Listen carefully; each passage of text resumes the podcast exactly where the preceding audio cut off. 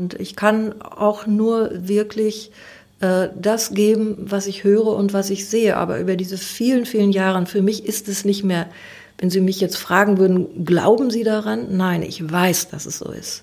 Und äh, ich weiß, dass diese, dass diese Welt existiert.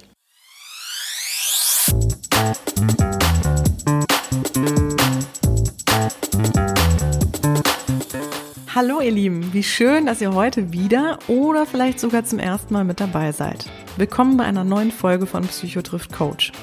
Psycho meint in dem Fall Psychotherapeut Kurt Neubersch, trifft auf mich, Judith Brückmann und Life Coach. Wir sind Kollegen, aber auch Geschwister, die hier alle zwei Wochen über die wesentlichen Themen aus Leben und Praxis plaudern. Wir wollen damit den Zugang zu unseren Berufen und den zugehörigen Themen greifbarer machen und an vielen Stellen Aufklärung bieten. Dazu laden wir auch immer gern Gäste ein, Hörer, Betroffene, Kollegen und Experten können mit uns an den Tisch kommen. Heute packen wir ein sehr polarisierendes Thema an.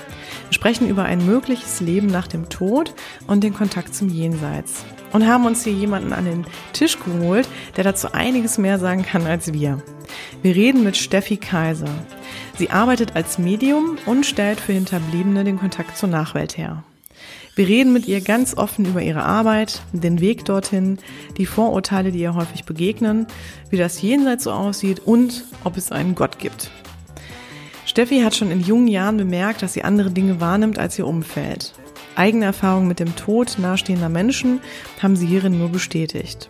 Mit Ende 20 ging sie dann der Gabe auch beruflich nach und ließ sich in England am Arthur Findlay College von berühmten Medien ausbilden. 2011 erhielt sie dann nach vielen Jahren ihrer Tätigkeit als erstes deutsches Medium die Zertifikate zum öffentlichen Sprechen und dem Demonstrieren der Jenseitskontakte. Sie vermittelt neben ihrer Arbeit als Medium ihr mediales Wissen auch an nachkommende Medien. Und ihr Buch Hallo Jenseits, ich bin online, erzählt ihre eigene Geschichte und ist seit 2018 erhältlich. Wir blicken damit heute mal in eine sehr diskutierte Welt ohne den Anspruch wissenschaftlicher Wahrheit, sondern weil wir eine interessante Perspektive bieten möchten. Mehr nicht. Wir wünschen euch ganz viel Spaß dabei. Jetzt geht's los.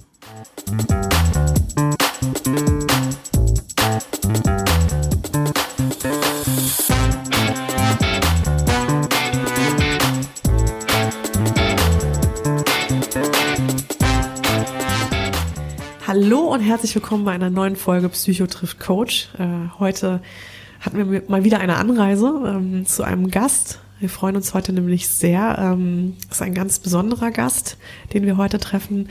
Auch ein ganz besonderes Thema, ähm, was äh, wahrscheinlich auch viele interessieren wird, ähm, zumal es natürlich auch ein Thema ist, ähm, wo nicht viele unbedingt immer Berührung mit haben oder natürlich vielleicht auch Vorurteile existieren. Ähm, deswegen finden wir es ganz toll, ähm, da heute mal vielleicht auch mit bestimmten Vorurteilen aufräumen zu können.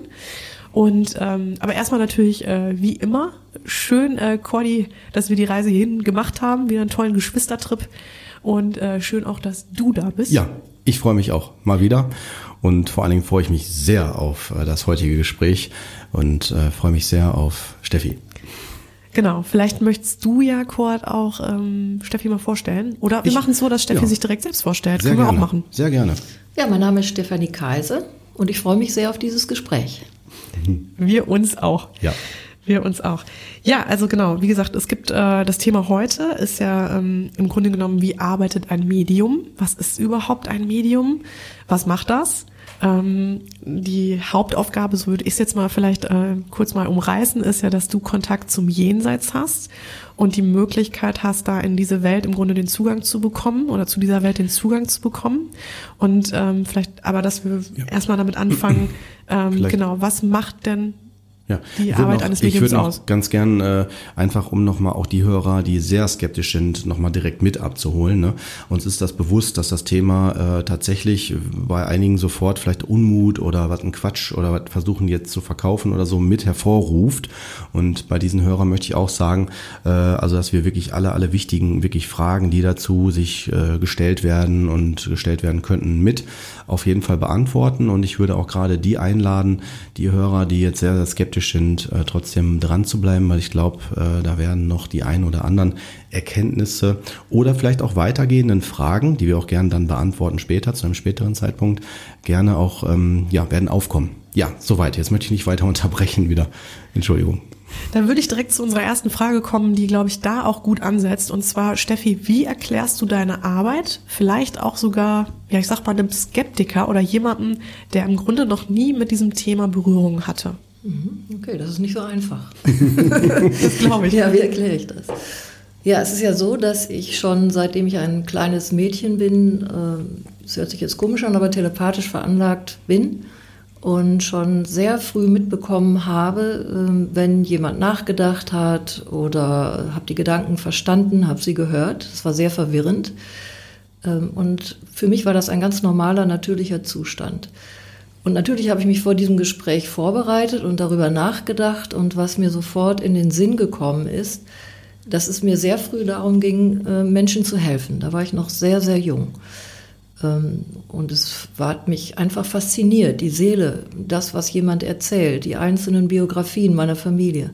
Ich habe immer zugehört und habe versucht zu verstehen, was jemand denkt, fühlt oder warum äh, bestimmte Menschen sich so verhalten. Ich weiß, das hat erstmal nichts mit dem Jenseits zu tun, aber äh, das war für mich schon sehr früh sehr verwirrend.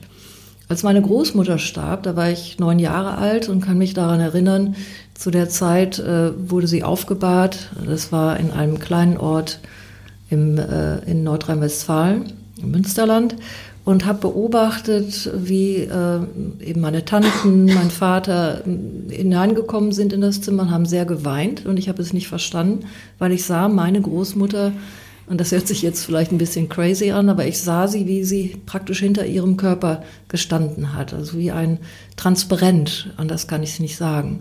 Und äh, war sehr verwundert darüber, äh, dass sie so traurig waren, weil sie machte für mich überhaupt keinen äh, traurigen Eindruck. Ich, ich habe mal direkt eine Frage dazu, Steffi. Mhm. War das für dich, als du das so gesehen hast, ne? Das war, glaube ich, mit einer der ersten richtigen gravierenden äh, Erscheinungen, ne, die mhm. du für dich hattest, ne? mhm. ne? Ähm, war das für dich so, sofort äh, so erstmal selber irritierend oder würdest du sagen, nein, das war total vertraut? Nein, das war vertraut. Und was auch äh, die Atmosphäre im Raum, also meine Großmutter strahlte so etwas Positives aus, dass ich habe das nicht verstanden, warum man so traurig war. Und ähm, natürlich war ich traurig darüber, dass meine Großmutter nicht mehr da war. Das ist mir auch erst viel, viel später bewusst geworden. Aber Kinder sind oft sehr unvoreingenommen und haben noch gar nicht diese ganzen Filter und äh, Blockaden, wenn es darum geht, äh, dass man sich mit diesem Thema Tod auseinandersetzt. Mhm. Für mich war das ein ganz natürlicher Prozess und äh, ich bin davon überzeugt, jemand, der diese Begabung hat oder diese Gabe hat, ist mehr oder weniger auch schon darauf vorbereitet, dass eben äh, solche Dinge passieren. Hm. Ich hoffe, dass ich die Frage ein bisschen ja. damit beantwortet ja. habe, weil das ist so ein großer Themenbereich ja. und ich versuche da anzufangen, äh, wo hm. man mich vielleicht verstehen kann. Genau. Ne? Das ist ein sehr komplexer Bereich. Und man muss vielleicht auch dazu sagen, du hast ja ähm, also vom Hintergrund her auch mehrere, glaube ich, Ausbildungen auch gemacht, ne? Ja, viel später. Um so, ja klar. Viel später. Um so einen Eindruck zu bekommen, wer sitzt denn da auch, ne? Weil mhm. du sagst gerade, dass Steff vielleicht sich vorstellt, ne? Vielleicht, äh, wenn das für dich stimmig ist gerade, wäre vielleicht ja, ganz gut, wenn gerne. du ein bisschen sagst, wer du, wer du bist. Wer ich bin, genau, wer bin ich? wer bin ich und wenn ich bin, wie viel? Genau. Okay. Ähm, nein, also ich ähm, habe eigentlich eine kaufmännische Ausbildung gemacht äh, und habe aber sehr früh früh äh, durch meine Familie, die sehr katholisch geprägt waren, ähm, mich mit dem Thema Religion auseinandergesetzt ähm, und kann mich daran erinnern, dass natürlich bin eine Generation, ich bin neun Jahre nach dem Krieg geboren, also 54. Äh, da war ähm, das für mich auch erstmal sehr, sehr schwierig, äh, überhaupt zu verstehen und in dieser Welt anzukommen. Und mir war wichtig, obwohl ich schon immer wieder ähm, Augenblicke und Visionen hatte und auch mit niemandem so richtig darüber reden konnte zu der Zeit, äh, dass ich mich erstmal versucht habe, an, äh, in, in dem katholischen Glauben ähm, zu Schulen oder zur Kirche zu gehen und habe versucht, darüber eigentlich Zugang zu dieser Welt zu bekommen und zu verstehen. Ähm, Ausbildung habe ich erst viel, viel später gemacht. Also ich habe systemische Ausbildung gemacht, ich habe eine Hypnoseausbildung gemacht, ich habe mich sehr, sehr lange äh, in England äh, schulen lassen, äh, im Arthur Findlay College beziehungsweise in der Spiritualist National Union. Das wird Ihnen jetzt nicht viel sagen, aber das ist eine, eine äh, Kombination von vielen Menschen, die sich zusammengetan haben, die eben diese Begabung haben, um überhaupt eine Lobby, eine Stimme in der Gesellschaft zu haben. Und mhm. sie ist in England anerkannt Ähm, das war einfach für mich wichtig. Aber mich hat auch immer Psychologie interessiert und äh, die Psyche eines Menschen. Und das war so der Ausgangspunkt. Ähm, natürlich gehört Lebenserfahrung dazu, äh, viele Menschen, die ich schon sehr früh getroffen habe und äh, die äh, mir ihre ganze Lebensgeschichte erzählt haben, egal wo ich war und egal wie alt ich war. Es war immer schon äh, ein zentraler Punkt, dass Menschen zu mir gekommen sind, um ihr Herz auszuschütten. Mhm. Ja. Und Jetzt ist es aber so, oder vielleicht ähm, kannst du noch mal erzählen, also interessant finde ich ja, du hast dann diese Erfahrung gemacht mit deiner Oma mhm. ähm, und da war ja dann schon so der erste Berührungspunkt eigentlich mit einem, ja, mit dem Kontakt äh, ja. zum, zum Jenseits mhm. oder zu Sterbenden. Ähm, dann sagst du, äh, Steffi, war eigentlich so immer ja der Wunsch, irgendwie die Psyche des Menschen zu ergründen oder da tiefer einzusteigen. Mhm.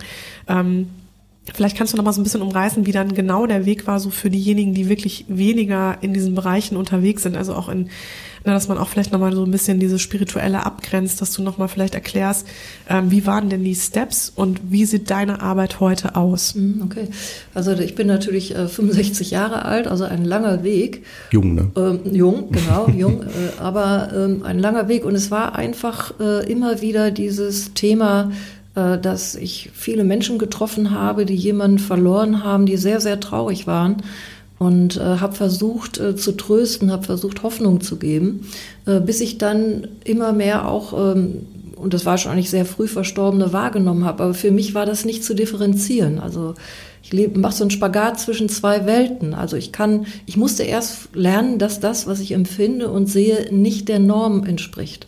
Äh, insofern ist es für mich sehr, sehr schwer, weil es immer ein Teil von mir war. Ich habe eigentlich immer ähm, Dinge, Seelen wahrgenommen. Ich kann äh, erst, ich habe gelernt durch die Erfahrung, dass ich nicht darüber sprechen konnte oder dass meine Familie äh, mir mehr oder weniger gesagt hat, ähm, du bildest dir was ein und deine Wahrnehmung ist nicht richtig, dass ich sehr früh gelernt habe, das für mich zu behalten. Erstmal ganz zurückgezogen, äh, um mich selbst zu verstehen und um zu verstehen, dass das so ein Tabuthema ist in dieser Gesellschaft. Mhm. Heute ähm, ist es natürlich ganz anders, weil ähm, ich habe dann irgendwann angefangen, ich habe auch eine Biografie geschrieben, ähm, irgendwann angefangen, einfach äh, nicht darauf zu warten, dass die Gesellschaft dieses Thema akzeptiert, sondern fühle mich auch so ein bisschen wie eine Pionierin, mhm. die sich äh, früh damit auseinandergesetzt hat und ganz klar für sich entschieden hat, egal wie die Umwelt mich sieht, egal wie es beurteilt wird, für mich ist es wichtig, äh, dieses Thema, das sehr polarisierend ist, ähm, einfach äh, zu leben, äh, mhm. meiner Berufung zu folgen. Wie so viele andere, die irgendetwas im sozialen Bereich tun oder Wissenschaftler oder Ärzte. So habe ich mich sehr dazu hingezogen gefühlt, und habe dann ja auch in meinem Leben entsprechende Lehrer und Menschen kennengelernt, die mir erstmal bestätigt haben, dass das, was ich empfinde und sehe, dass sie das auch sehen und empfinden. Mhm. Und das war ein langer Weg dahin ich kann das gar nicht so differenzieren. Ich kann gar nicht sagen, das war jetzt das oder das war das, sondern irgendwann hatte ich den roten Faden für mich gefunden in mir selbst, auch durch viele Meditationen. Ich habe damals auch ähm, mich sehr damit auseinandergesetzt, mit unterschiedlichen metaphysischen Themen, was eben überhaupt äh, zu der Zeit noch gar nicht so zugänglich war. Heute über die Medien, über, über das Internet, über die vielen Bücher, die geschrieben worden sind, haben wir doch eine Vielzahl von Berichten und Erlebnissen, die das bestätigen. Ich möchte daran erinnern, es gibt Pim, Pim van Lommel, das ist ein Kardiologe, der äh, hochinteressant äh, darüber geschrieben hat, dass also viele Menschen äh, während der Operation äh, sich aus dem Körper gefühlt haben, wie sie aus dem Körper äh, ausgestiegen sind und konnten berichten zum Beispiel, was sie wahrgenommen haben. Äh, wir haben heute in Amerika, es gibt Statistiken, Millionen von Menschen, die Nachtoderlebnisse hatten um das zu erklären, Nachtoderlebnisse ist, wenn jemand verstorben ist, dass man die Präsenz noch wahrnimmt, äh, dass vielleicht eine Uhr stehen bleibt oder ein Bild von der Wand fällt.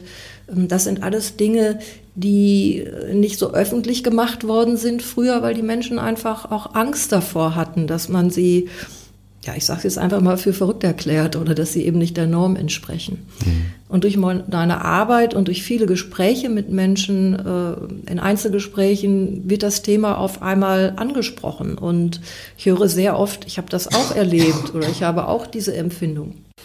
Ja, ich muss, ich möchte das auch nochmal kurz äh, untermauern, äh, allein schon durch ähm, meine Tätigkeit als Krankenpfleger. Ne? Ich habe ja viele Menschen beim Sterben begleitet und auch nach dem Tod ähm, also noch, wie es dann noch weitergeht mit den Angehörigen oder was macht man dann mit den Toten, ne, wenn die jetzt gerade verstorben sind. Und all die Phänomene, die Steffi ja ähm, sagt, sind alle auch tatsächlich nicht nur von mir, sondern auch von anderen, äh, die in der Pflege arbeiten, immer wieder beobachtet worden. Ne? Also einige sprechen dann davon, dass sie intuitiv das Fenster zum Beispiel aufmachen oder dass tatsächlich irgendwas plötzlich nicht mehr geht, ein elektronisches Gerät oder so. Ich habe selber die Erfahrung gemacht in mehr, an mehreren Stellen, dass dann die Uhr stehen bleibt und, und so, genau solche Phänomene. Ne? Also es ist tatsächlich sehr, sehr häufig ähm, beobachtet worden. Jetzt kommt's, wie Steffi auch gerade sagte, man sagt das ja auch nicht, weil man hat Sorge, dass man dann wie für als verrückt erklärt wird. Ne? Wem sagst du denn dann mal eben so, äh, immer die Uhr stehen geblieben? Ne? Ich habe irgendwie das Gefühl, äh, vielleicht hat es ja mit dem Tod zu tun gehabt oder ne? solche Sachen. Da will man ja auch nicht, sagen wir mal, mit, mit äh, in Sorge geraten nachher, ich werde als verrückt abgestempelt. Und das wäre auch gleich meine Frage an dich, Steffi, nämlich die, wie bist du denn dann als kleines Mädchen damit umgegangen? Ich meine, du gehst auch in deiner Biografie damit drauf ein, aber so, wie man sich selber dann auch wahrnimmt. Also nach dem Motto, man geht, glaube ich, ja nicht sofort auf alle zu und sagt, guck mal hier, da und dort. Ne? Du hast wahrscheinlich relativ schnell ja auch wahrgenommen, dass die anderen das vielleicht nicht sehen ne? und, oder anders dann. Ne? Und wie ist dann das Feedback? Also wie ist die Wahrnehmung der Außenwelt auf dich? Ne? Ja. Zumal ich auch wirklich, du hast es ja auch gerade schon angesprochen, äh, total spannend finde, dass du sagst, äh, oder du hast ja schon echt eine längere Reise hinter dir. Ne? Du bist jetzt nicht ganz jung auf dem Gebiet und äh, bist ja zu einer Zeit wirklich in dieses Thema gekommen, wo, wie du schon gerade gesagt hast, da noch nicht die Möglichkeit war, auf alles Mögliche zuzugreifen und sich da irgendwie Informationen einzuholen. Mhm. Ähm, und natürlich genau die Toleranz auch dem Thema gegenüber auch noch eine ganz andere war, wahrscheinlich. Ähm, Deswegen, also ich finde das auch sehr spannend, dass du dich in diesen Zeiten ähm, trotzdem, sagen wir mal, dem gestellt hast oder dem weiter nachgegangen bist. Ähm, hast du dann für dich dennoch Unterstützung gefunden oder was hat dir diesen, diese absolute Zuversicht gegeben, Steffi, da am Ball zu bleiben? Ja, das hört sich jetzt vielleicht etwas äh, ähm, esoterisch an, aber es war so, ähm, durch die Meditation und durch die Gebete äh, bin ich ruhiger geworden. Also ich war eine Zeit lang sehr, sehr nervös. Ich hatte eine unglaubliche innere Unruhe und ähm, habe versucht, ähm, durch Atemtechnik und durch bestimmte Übungen mich erstmal zu beruhigen. Äh, und heute weiß ich, dass äh, Medien einfach ein hypersensibles Nervensystem haben, um überhaupt diese Arbeit zu tun. Und das konnte ich mit niemandem besprechen. Also ich habe das mit mir selbst abgemacht und habe versucht, soweit es mir überhaupt geht, das ein Stück weit abzustellen, um erstmal mein Leben zu leben, um äh, ja geliebt zu werden. Äh, jedes Kind möchte geliebt werden und wenn man äh, sich schon so ähm, anders fühlt und auch mit Sicherheit für die Eltern und Geschwister anders ist oder auch für die Familie, dann versucht man sich anzupassen. Und das habe ich sehr, sehr lange gemacht und habe es eigentlich verschwiegen. Habe auch versucht, diese Dinge insofern abzuschalten, dass ich für mich entschieden habe, ich muss jetzt erst in diesem Leben klarkommen. Aber parallel dazu gab es in mir immer eine, eine Traurigkeit, also etwas, ich hatte immer das Gefühl, du lebst dich nicht, du bist gar nicht richtig hier. Äh, und äh, das habe ich dann auch äh, in meinem Buch beschrieben, dass dann irgendwann eine richtige Krise gab, so eine Identitätskrise. Und habe dann natürlich auch Menschen gefunden, professionelle Hilfe, die mir geholfen haben, mich zu finden und mich so anzunehmen, wie ich wirklich bin. Aber es war ein langer Weg. Mhm. Vielleicht, äh, jetzt sind wir ja so ein bisschen drauf eingegangen, wo du herkommst. Vielleicht kommen wir da auch immer noch mal wieder drauf zurück. Aber was ich noch mal ganz spannend finde, ist, wie würdest du denn jemanden, der jetzt heute zu dir kommen würde, mit dem Wunsch, ähm, da in so eine Richtung zu gehen oder mal Kontakt aufzunehmen oder überhaupt sich einfach nur dafür interessiert, wie du arbeitest. Wie erklärst du dem, wie es funktioniert? Wie funktioniert mhm. das? Oder was machst du genau und wie funktioniert mhm. das? Ja, also ähm, wenn man äh, sich für dieses Thema interessiert, dann ist es erstmal sehr, sehr wichtig, dass man wieder lernt, auf die eigene Stimme zu hören. Das ist so das, äh, was uns ja im Alltag oft abhanden kommt. Ich glaube, das ist so ein ganz normales Zeitproblem im Augenblick, dass wir so überfordert sind. Es gibt so viele Reizeinflüsse von außen. Wir haben ja kaum oder wir nehmen uns kaum die Zeit, äh, uns selbst wahrzunehmen und zu spüren. Und das ist also ganz, ganz wichtig. Äh, und ich finde auch, was ich so über die Jahre einfach sehe, wie sich das unterscheidet. Äh, ich spreche ja auch von Spiritualität und nicht unbedingt von Esoterik. Esoterik ist ja oft auch schon ein Schimpfwort. Es geht eigentlich um diesen Prozess und da gehören wir alle dazu, uns selbst zu finden und äh, einen Punkt in uns zu finden, eine innere Quelle oder einen Ruhepunkt, so einen inneren Frieden, um dann überhaupt äh, anzufangen, andere Dinge, die äh, wahrzunehmen, die vielleicht äh, erstmal so nicht wahrzunehmen sind. Ein wunderbarer Spaziergang im Wald, ähm, eine Zeit, wo wir zum Beispiel am Meer sitzen oder äh, an einem See, dass wir wichtig ist, eine innere Ruhe zu finden. Dazu kommt, dass wenn man Dinge wahrnehmen möchte, die außerhalb, äh, also im übersinnlichen Bereich liegen, braucht man zusätzliche Energie und Kraft. Also gute Ernährung ist wichtig, ähm, positives Denken, also wirklich zu versuchen, auch das eigene Leben äh, in, in, einem positiven Licht zu sehen, was nicht immer leicht ist. Ich würde auch äh, Menschen empfehlen, vielleicht eine Therapie zu machen, an sich zu arbeiten, weil wir alle haben verdrängte Anteile, die uns oft auch in Angst versetzen, sobald wir anfangen, uns mit dem Tod oder mit Krankheit auseinanderzusetzen. Es ist ein Teil unserer Existenz und mhm. das ist ganz wichtig. Also ich würde erstmal empfehlen, äh, bei sich selbst anzukommen, ruhig zu werden, zusätzliche Energie zu haben und dann kann man ganz langsam, aber sicher sich äh, mit bestimmten Übungen befassen, die dann helfen, wieder dieses, diese Dinge wahrzunehmen. Ich glaube, ich weiß nicht, ob ich dich da richtig verstanden habe, aber ich glaube, kann es sein, dass du jetzt so erklärt hast, wie man überhaupt in so eine Richtung für sich sich entwickeln könnte, mhm. so ein bisschen mhm. quasi deinen Weg mhm. verfolgen könnte. Mhm. Ähm, also selber aktiv werden will, dein Also wenn man Bereich, selber ne? aktiv werden mhm. will, genau. Umsetzen will. Aber was sind es eigentlich für Menschen, Steffi, die zu dir kommen? Wenn man so will, wer sind deine Kunden? Ja, also Klienten. Ähm, also Oder Klienten. Es, ist so, dass äh, einfach, es gibt unterschiedliche Menschen. Also ich leite seit sehr vielen Jahren, ich glaube 25 Jahren schon Meditationsgruppen. Das sind einfach Menschen aus aller, aller Couleur, äh, ob das Ärzte sind, Heilpraktiker oder die Verkäuferin bei Aldi an der Kasse, die herzlich willkommen ist. Jetzt habe ich Werbung gemacht. Ähm, aber es geht darum, dass, dass äh, jeder Mensch, der einfach äh, Sinn für sich sucht oder Ruhe haben möchte, äh, zu mir kommt. Dann äh, unterrichte ich auch. Also ich habe unterschiedliche Seminare, die ich anbiete. Also das sind auch Menschen, die sich schon für diesen Bereich interessieren. Und dann habe ich natürlich ganz viele, die einen Angehörigen verloren haben und die einfach äh, Trost suchen oder die Hoffnung haben, dass es irgendwie weitergeht. Und äh, die treffe ich natürlich sehr, sehr viel und versuche dann mit meinen Mitteln und Möglichkeiten erstmal den anderen da abzuholen, wo er steht. Und äh, Sie können sich vorstellen, wenn man jemand verloren hat, das verändert das ganze Leben. Wenn man nicht darauf vorbereitet war, kann das eine tiefe seelische Krise auslösen. Und äh, der Mensch in dem Moment ist einfach so, äh, so offen und so verletzlich, äh, dass ich natürlich auch durch meine jahrelange Schulung auf jemand einzugehen, äh, und liebevoll da stehen zu lassen, wo er gerade ist, mhm. zuzuhören, äh, Trauer zuzulassen. Ähm, und was ganz, ganz wichtig ist, äh, Hoffnung zu machen, Trost zu geben und so weiter. Und aber am Ende sind es ja auch wahrscheinlich dann genau, ist es genau dieses Thema, dass die Leute zu dir kommen, weil sie vielleicht noch wirklich Schwierigkeiten haben, den Tod zu verarbeiten oder da auch noch die Verbindung suchen zu dem Verstorbenen. Mhm. Ähm, das heißt also wirklich ganz speziell zu dem, also den Jenseitskontakt mhm. mit dir aufsuchen mhm. möchten. Ähm, wie gehst du da vor? Also wie sieht dann eine Sitzung eine im Grunde Sitzung, aus? Ja, erstmal äh, meldet sich jemand an. Oft ist es über äh, Empfehlungen oder über das Internet. Wir vereinbaren einen Termin. Und ich fange einfach an zu arbeiten. Also ich frage nicht vor, ich frage nach dem Namen oder ähm, frage manchmal auch oder frage auch, mit wem Sie Kontakt aufnehmen können, was ich nicht garantieren kann, sondern äh, stelle mich dann einfach ein. Das mache ich schon so lange und nehme sofort schon äh, jemand wahr aus der Jenseitswelt äh, oder höre etwas oder ähm, also es ist ganz interessant, dass eigentlich die äußeren Sinne also das, was wir im Außen wahrnehmen, können wir auch in uns wahrnehmen. Man muss es, man muss es nur schulen. Und mir ist es immer ganz wichtig, so bin ich auch ausgebildet in England, dass ich Beweise erbringe, dass man jemand identifizieren kann. Mhm. Und jede Persönlichkeit hat ja irgendwelche Dinge, irgendwelche Vorlieben oder irgendetwas, was man überhaupt nicht gerne gemocht hat.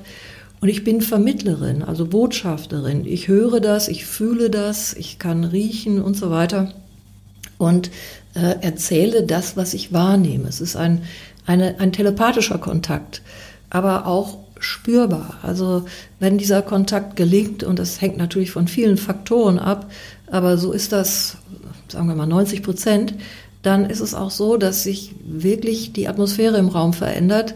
Und was interessant ist, dass äh, die Menschen berichten, dass sie sich nochmal berührt gefühlt haben oder einfach ein Gefühl dafür hatten, dass das, was da gesagt wird, der Wahrheit entspricht.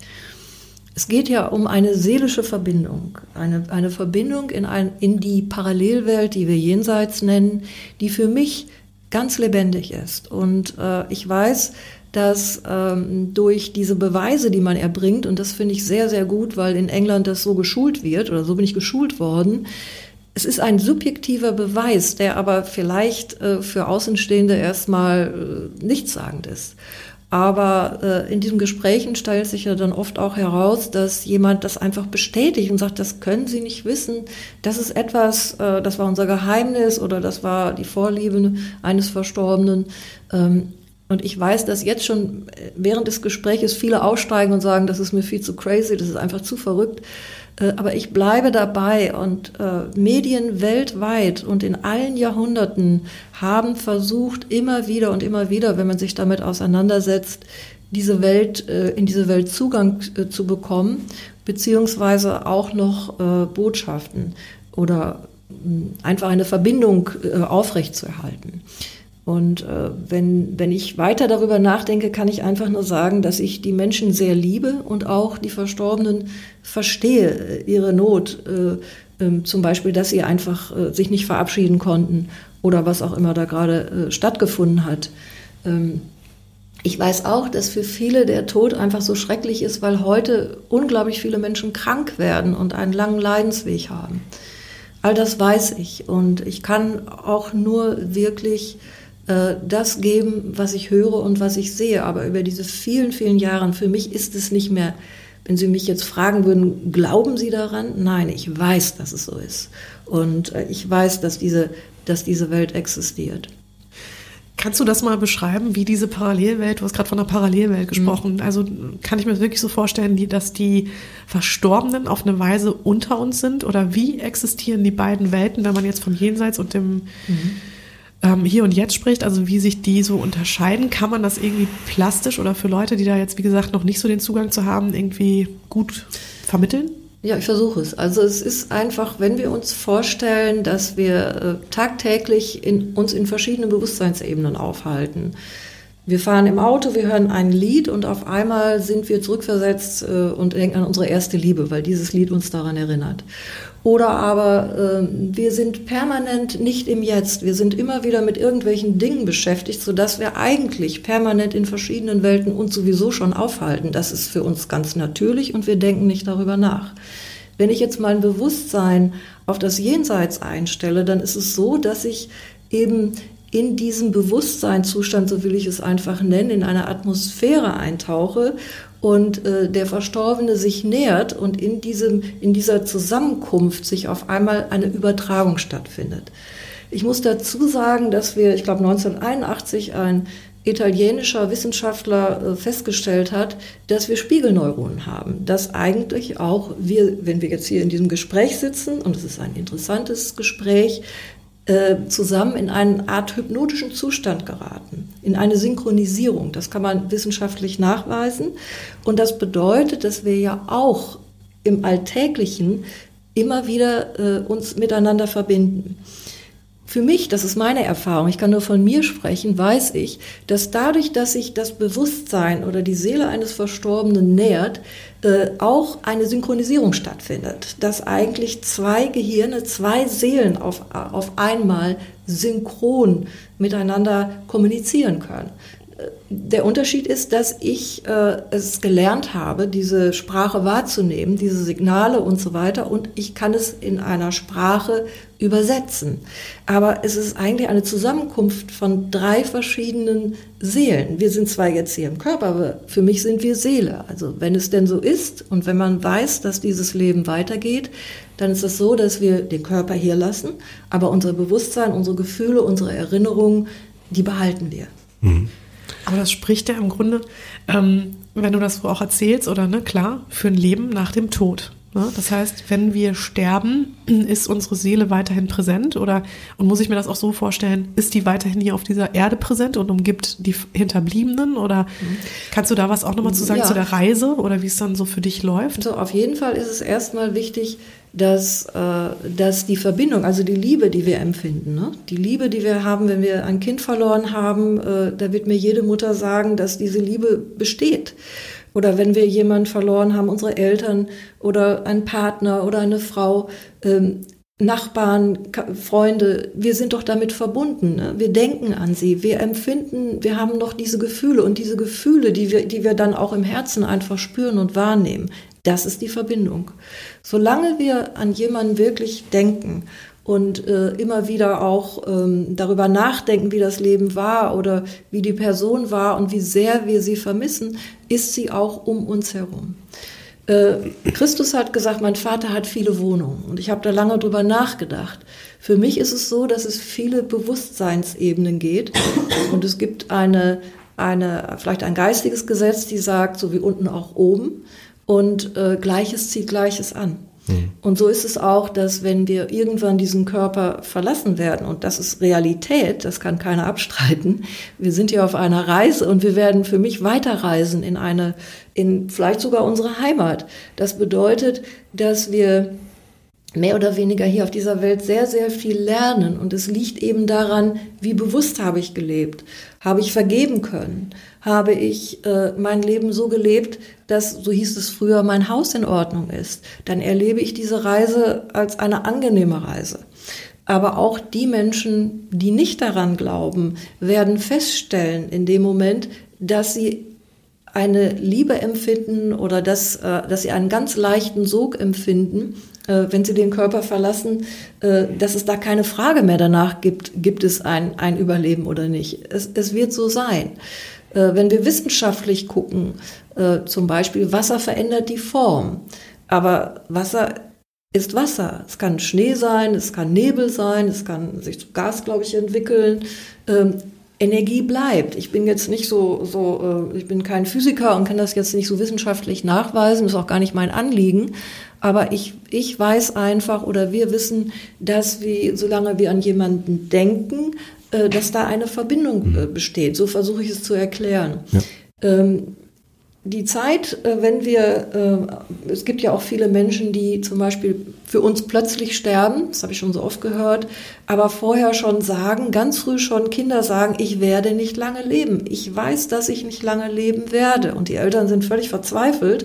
Und tatsächlich, wie oft ist es, dass sie, dass sie gehen? Also sie wissen schon viel, viel früher. Und wir wissen heute, es gibt Gott sei Dank so viele äh, ambulante oder äh, Hospizbewegungen, äh, wo ähm, Kinder und Eltern begleitet werden, dass sie eben auch ähm, einfach in einem geschützten Raum dem Kind die Möglichkeit geben oder auch den Eltern die Möglichkeit geben, sich zu verabschieden.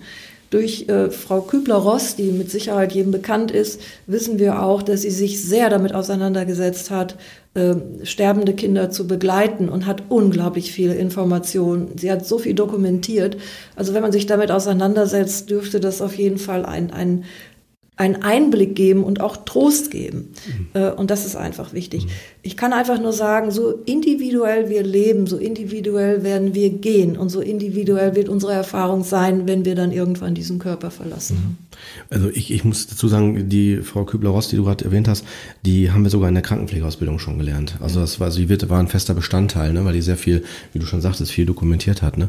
Aber ich auch bei dem beim Hören jetzt, während, während du es so ausführst, ähm, ich, ich meine, ich weiß, du hast das mal so gesagt, aber ich möchte es nochmal hier betonen, ähm, dass letztendlich jeder ja diese Begabung hat, ne, in sich, ne, nur schulen kann. Also dieses, dieses Spüren, dieses äh, Verbindung aufnehmen zur, äh, sag mal, Geisteswelt oder Geistwelt. Geistige Welt. Ne? Geistige Welt, ne? Genau, ne? Also dass generell, glaube ich, jeder äh, mehr oder weniger auf seine Art diese, ist das richtig, Begabung hat?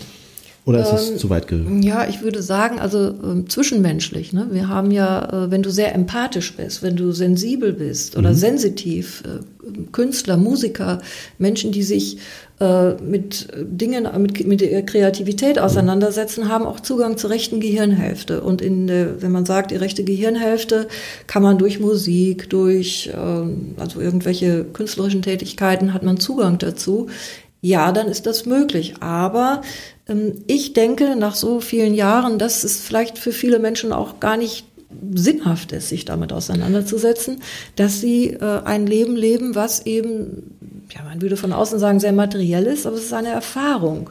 Ich würde das nicht kritisieren. Hm, mein genau. Vater hat immer gesagt, jeder lebe nach seiner Fasson.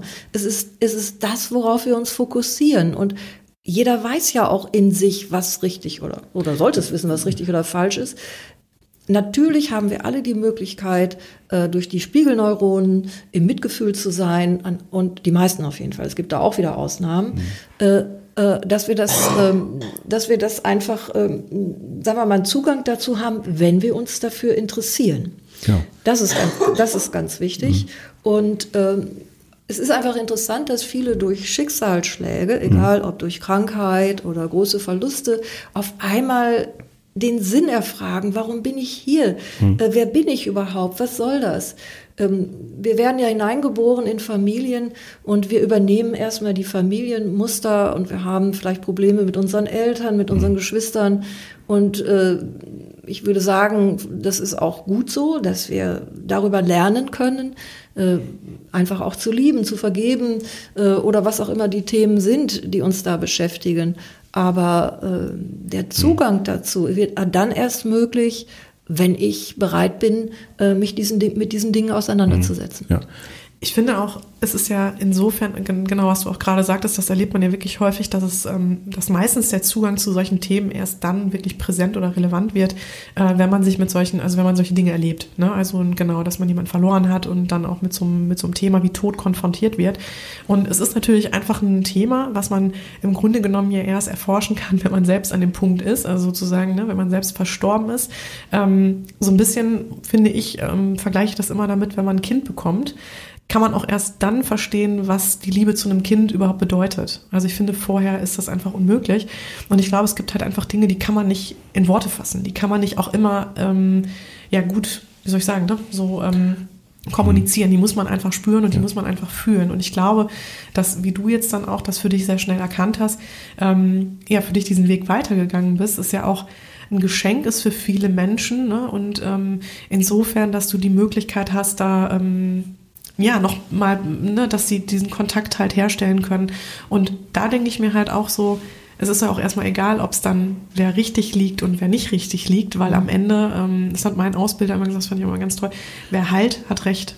Oder ne, wer Gutes tut, hat recht. Und ja. ähm, um da jetzt auch nochmal so ein bisschen, äh, man hat ja immer so, oder ich denke mal, du bist da wahrscheinlich häufig mit konfrontiert, Steffi, ähm, da so ein bisschen einen wissenschaftlichen Bezug herzustellen. Ähm, das wollte ich einfach auch nochmal so ein bisschen ähm, mhm. damit ja. gerade rücken oder, oder beziehungsweise das als ein bisschen unrelevant ähm, nochmal auch mhm. besprechen hier. Ja.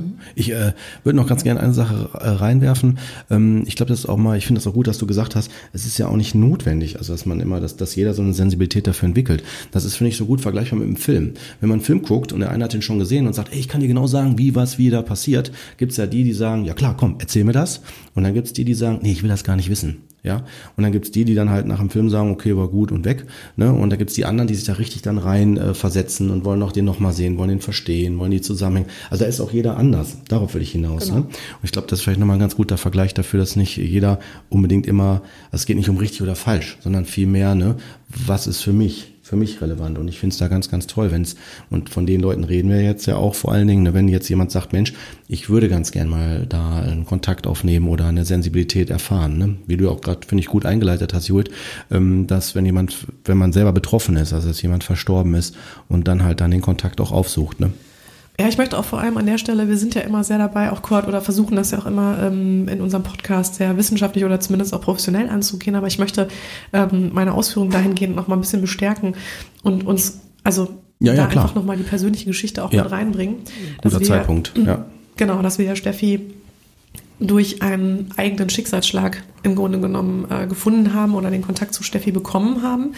Ähm, und ich ehrlich gesagt natürlich damals, ich war völlig überfordert. Ich war 20 Jahre alt, als unsere Mutter gestorben ist, auch äh, ganz plötzlich von heute auf morgen. Und äh, dann gab es halt die Möglichkeit, zu dir zu kommen. Und ähm, für mich war das natürlich alles grundsätzlich überfordernd. Ähm, und ich muss sagen, ich war auch sehr skeptisch. Auch wenn wir viel Berührungspunkte mit solchen Themen in der Familie hatten, ähm, ist man ja, weiß man einfach trotzdem nicht so richtig, funktioniert das? Ähm, ne, kann ich mich darauf einlassen? Ähm, genau, ne, man hört ja einfach auch so vieles von links und rechts. Ähm, und dann weiß ich noch ganz genau, dass ich es unheimlich toll fand. Ich kam oder wir kamen ja zu dir und erstmal habe ich mir dich ganz, ganz anders vorgestellt. Also ich fand, du warst von Anfang an sehr bodenständig. Ähm, also ne, man hat dir sofort auch irgendwie immer abgenommen, diese Glaubwürdigkeit oder halt auch immer dieses ähm, absolute mh, da so drin zu sein, diese Expertise und ähm, trotzdem, wie gesagt, obwohl du diesen Zugang dazu hast, ne, ähm, dann diese Bodenständigkeit weiterhin zu behalten, äh, fand ich echt äh, interessant und habe ich auch so direkt wahrgenommen. Und dann weiß ich noch ganz genau in der Sitzung selber, ähm, dass du ja diese Beweise dann auch angeführt hast und ich auch wirklich total erschrocken war zum Teil, ähm, ja, was da für Beweise geliefert wurden, was du gesagt hattest, ne, was ähm, da so aus, aus der Richtung meiner Mutter kam. Und spätestens da waren für mich wirklich die Zweifel dann halt auch begraben. Ne? Also ähm, deswegen, ähm, und erst da auch, muss ich sagen, habe ich mich, glaube ich, auch mehr mit diesen Themen befasst und auch mal in die Richtung mehr geschaut. Und deswegen glaube ich, ist es ganz wichtig, dass selbst wenn man Skepsis und Zweifel hat, ähm, schadet es ja nicht, dem Ganzen auch offen gegenüber zu sein. Und natürlich Kurt. Ja, ich würde ja, ich würde gerne ansetzen, bevor wir das Wort wieder sofort an Steffi abgeben. Äh, Und zwar, ähm, ich kann das, also ich hatte tatsächlich von Anfang an gar nicht die Skepsis. Das liegt aber, glaube ich, auch mit daran, äh, unter anderem, ähm, dass ich durch die Krankenpflege ja viele schon beim Sterben und beim auch nach dem Tod begleitet habe. Und ähm, mir war aber gar nicht klar, ich weiß gar nicht warum, dass man vielleicht auch nochmal sich Gedanken darüber macht, vielleicht gibt es Menschen, die so einen Kontakt herstellen können. Ne? Weil das ist so, glaube ich, etwas. Also ich, für mich war immer klar, okay, wenn dann jemand verstorben ist, dann ist das jetzt erstmal so. Und ist so ein bisschen wie, er zieht in ein anderes Land und dann gibt es keinen Telefonanschluss. Ja, so, so kann ich das immer so schön, fand ich immer für mich vergleichbar. Wie auf dem Land gibt's kein Netz, geht halt leider nicht, keine Verbindung gerade. Ne? Und ähm, also da war das Vertrauen schon sehr da. Und als dann auch schon, als man da saß und den ersten Kontakt hatte, ähm, ich fand es bei Steffi auch so, ne, das war so direkt bodenständig, war direkt seriös und zack, so auf den Punkt und nicht so, wie man sich vielleicht, der Hörer auch vielleicht noch denkt, so, oh, hier mit Nebelmaschine in so einer, in so einem Echsenhäuschen, am besten auf der Kirmes, ne, Stand 45 und dann mal eben aus den Fingern oder Händen dann, ne, ich will damit jetzt nicht äh, alle, die jetzt sowas machen, damit jetzt abwerten. Ich will nur einfach so ein Klischee aufgreifen. Ne? Also es gibt sicherlich auch vielleicht seriös arbeitende Personen an so einem Platz, aber ähm, was man vielleicht dann eher so äh, kitschig ähm, ver verbindet damit, ne? was ein total falsches Bild war. So. Ja, zumal, was ich auch interessant finde, unsere Mutter hat sich ja schon mit Elisabeth äh, Kübler-Ross beschäftigt und hat uns immer davon erzählt, ne, ähm, weil sie wirklich viele Menschen ähm, beim Sterben begleitet hat, was da so passiert und sie hat auch immer für sich daran geglaubt, das kann eigentlich nicht mit dem Tod vorbei sein. Und als unsere Mutter gestorben ist, weiß ich auch noch, dass es ganz viele Situationen gab, bevor wir noch bei dir waren, wo ich gedacht habe, ich spüre sie irgendwie, sie ist noch da. Und ich höre das auch ganz oft bei ähm, ja, Menschen in meinem Umfeld, die jemanden verloren haben, dass sie sagen, ähm, irgendwie, als wäre derjenige noch bei mir. Ne? Und ich kann mir das nicht erklären. Und auch Angst haben, darüber zu sprechen, um da nicht als verrückt zu gelten, weil man natürlich auch gerade in so einem Ja. Trauerprozess Ja. ist. Und was ich dann so toll fand, war, erstmal zu bestätigt zu bekommen, unsere Mutter hatte recht. Und auch das Gefühl zu haben, ja, dieser Mensch, den man da verloren hat und der einem so wichtig war und mit dem man so viel geteilt hat im Leben, der ist wirklich nicht einfach nur weg. Ja. Ne, sondern er ist immer noch da. Und ich habe sogar die Möglichkeit, und deswegen, das fand ich damals total großartig, ähm, über dich dann im Grunde nochmal zu kommunizieren. Und womit ich, Entschuldige, aber womit ich gleich auch gern zu der Frage kommen würde, Steffi, was sind denn für dich häufig auch die Themen, die dann in diesen Dialogen herrschen? Was ich ganz, also fände ich auch nochmal ganz spannend. ja, ich will nur noch anmerken, aber vielleicht passt es jetzt ganz gut rein, die, äh, weil es ein gutes, markantes Beispiel ist für die Beweisführung. Also, ne, vielleicht bringe ich es vielleicht jetzt schon mit an, weil das fand ich, das kann man auch aufmachen. Das war äh, das Phänomen, dass ich ähm, mal abends ähm, äh, ein ganz lautes Geräusch an der Scheibe gehört habe und dann rausgegangen bin in den Garten und gesehen habe, dass da ein Vogel gegengeflogen ist, der wirklich halbtot äh, schon auf dem Boden lag. Und ähm, da war ich echt hin und her gerissen und ich bin jemand, der tatsächlich noch niemals Ameisen tötet. Gut, Mücken ausgenommen, aber ansonsten halt würde ich jetzt niemanden äh, was zu Leide tun. Ähm, und dann habe ich den tatsächlich, habe mich entschieden, weil das war klar, in, in, da kann man jetzt nichts mehr machen. So, ne? Und der hat wirklich sehr gelitten und dann habe ich den in den Beutel getan und dann damit gegen die Wand gehauen, um den dann letztendlich auch zu erlösen. Und äh, das weiß ich noch, in dem Moment kam dann auch äh, meine damalige Ehefrau raus und hat dann gesagt, was ist denn? Ähm, und dann habe ich dann ihr das geschildert und habe den auch direkt dann, äh, in, sagen wir mal, entsorgt und äh, das habe ich niemandem erzählt. Ja, und äh, Steffi hat mich direkt darauf angesprochen. ja, also ich habe es niemandem erzählt. Das war also auch nochmal so, so, so ein Beispiel halt dafür, ne, für so eine Art Beweisführung. Ja, ja, ich weiß auch noch, dass ich bei dir war, was ich auch so schön finde, das muss man vielleicht auch nochmal sagen, dass du ja wirklich versuchst, so gar nichts äh, vorher hören zu wollen. Also du willst ja im Grunde genommen ähm, ja gar nicht irgendwelche Infos haben, um da halt so, glaube ich, unvoreingenommen wie möglich zu sein in der Sitzung. Und als ich bei dir war dann auch, ähm, da bin ich irgendwie gerade umgezogen und ähm, habe, glaube ich, wirklich ein paar Tage vorher noch im Keller gesessen, in Kisten ähm, oder Kisten aussortiert und da sind mir einige Bilder meiner Mutter in die Hand gefallen. Das war aber schon, ich glaube, ich war Jahre noch mal später bei dir. Ähm, und dann hattest du, glaube ich, auch in der Sitzung gesagt, ähm, und kann das sein, dass du vor kurzem in den Kisten, in alten Kartons Bilder gefunden hast und ganz doll an deine Mutter gedacht hast? Und äh, ich soll dir sagen, ne, sie war in dem Moment da. Ne? Und das war halt auch, also äh, auch jetzt schon wieder sehr bewegend. Aber genau, das mhm.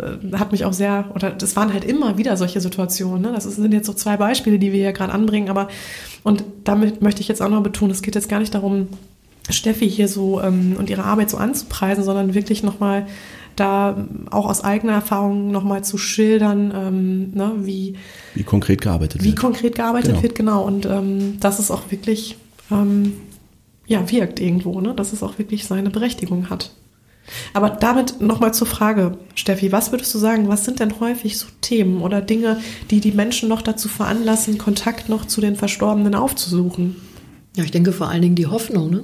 die Hoffnung, dass es weitergeht und äh, viele sind so unglaublich verzweifelt. Ähm, wenn man sich vorstellt, äh, ich habe also auch einige Eltern, die ihre Kinder verloren haben, wenn ein junger Mann mit 19 Jahren zu einer Party fährt und kommt nie wieder nach Hause. Das ist äh, eine Traumatisierung äh, und äh, das ist natürlich auch wirklich ganz, ganz schrecklich. Und wie soll man sich auf sowas vorbereiten? Wie soll man damit umgehen? Dann irgendwie denke manchmal, es gibt keine Zufälle, dann, es gibt ja, ich bin ja nicht nur Medium, es gibt ja viele weltweit, ähm, dann fängt man an zu recherchieren und sucht und hofft und äh, ich weiß jetzt, da werden jetzt ganz viele Kritiker sagen, ja, äh, die Medien, die wollen ja, sind alle Scharlatane und wollen ja nur Geld verdienen, muss ich dazu sagen, äh, wir, wir werden für unsere Zeit bezahlt, nicht für die Begabung. Äh, die meisten machen sehr, sehr viel Ausbildung, man muss sein ganzes Leben danach ausrichten. Das heißt also kein Alkohol, ähm, also keine Drogen, ähm, also das Leben so zu leben, dass man sich immer wieder zurückziehen kann. Mhm. Das ist also ganz wichtig, äh, für mich auf jeden Fall. Ich weiß nicht, wie, wie viele andere das handhaben. Aber sie kommen natürlich in absoluter Verzweiflung. Und ähm, wenn man sich mit diesem Thema auseinandersetzt und man hat also, ich habe ein unglaubliches Mitgefühl. Ich habe selbst einen Sohn, ich hatte eine Fehlgeburt, also ich weiß, äh, wie verzweifelt man sein kann. Und wenn man dann in der Lage ist, äh, erstmal ähm, Kontakt aufzunehmen und oft kommen Kinder mit ihren Großeltern oder mit einer Person, die, die man vorher gekannt hat, wo man Vertrauen hat. Äh, und man kann wirklich erzählen und berichten, wie es den Kindern geht oder was in diesem Leben vorgefallen ist das ist eine unglaubliche Erleichterung. Und es geht nicht darum, dass man einfach jemand ausnutzt oder die Hoffnung oder, sondern dass man wirklich versucht, äh, da zu sein, zuzuhören, aber vor allen Dingen auch diesen Kontakt herzustellen, damit äh, die Eltern einfach wissen, dass es den Kindern gut mhm. geht. Es gibt natürlich auch Fälle, wo, wo ähm, das hatte ich letztens, dass ähm, jemand umgebracht wird oder verschwunden ist. Oder es, es ist ja äh, einfach in dieser Welt gibt es so viele Dinge, die für uns erstmal unvorstellbar sind. Ja, wie gehe ich damit um? Äh, das ist, das ist für mich auch immer wieder eine Herausforderung. Da muss ich aufpassen, dass ich das nicht mit nach Hause nehme, weil auch das beschäftigt mich. Ähm, und wie soll man mit so einem Schicksal umgehen? Äh, ich bin, es gibt natürlich unterschiedliche Medien, die auch eingesetzt werden von der Polizei, auch wenn das nicht bewusst ist, die äh, wirklich verschwundene Menschen finden äh, oder ähm, Kinder oder wer auch immer verschwunden ist, das ist deren Spezialaufgabe, das ist meine nicht. Ich habe mich immer für die Seele interessiert, für Gefühle, für, für äh, Muster. Ich habe mich sehr damit auseinandergesetzt, erstmal den Menschen, um mich selbst zu verstehen. Und ähm, aber wie gesagt, ich, ich, ich gebe einfach mein Bestes und versuche, ähm, ja, mhm. das zu sagen, was ich, was mhm. ich höre und was ich empfinde. Ja. Aber es ist so, so, es gibt so viele Schicksale, das lässt sich gar nicht auf einen Nenner bringen. Da könnte ich jetzt äh, Tage erzählen über all meine Erfahrungen. Und ich glaube, ähm, das ist eine individuelle und einzigartige Erfahrung. Und ich würde mir natürlich wünschen, dass die äh, Wissenschaft und auch die Gesellschaft sich mehr damit auseinandersetzt mit dem Thema Tod, äh, was so ein Tabuthema ist. Ich bin davon überzeugt, dass diese Welt ein besserer Ort wäre, dass wir Frieden hätten, dass wir nachhaltig mit unseren Ressourcen umgehen würden, wenn wir uns darüber bewusst wären oder sind, dass, dass, äh, dass diese Welt, äh, dass wir vielleicht ihr immer wieder begegnen können in irgendeiner Form.